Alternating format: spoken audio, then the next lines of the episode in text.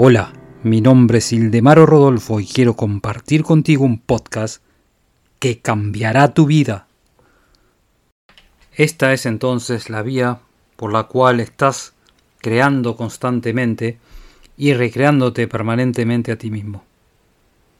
Hoy sos el resultado de tus pensamientos pasados y en el futuro serás lo que estás pensando hoy.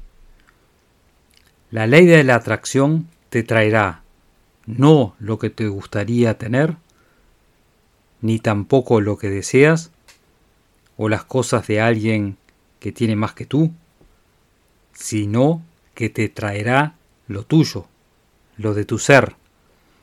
Y estas son las cosas que tú has creado mediante tus pensamientos, ya sea en forma consciente o inconsciente y por desgracia, mucho de lo que tú creas es de manera inconsciente.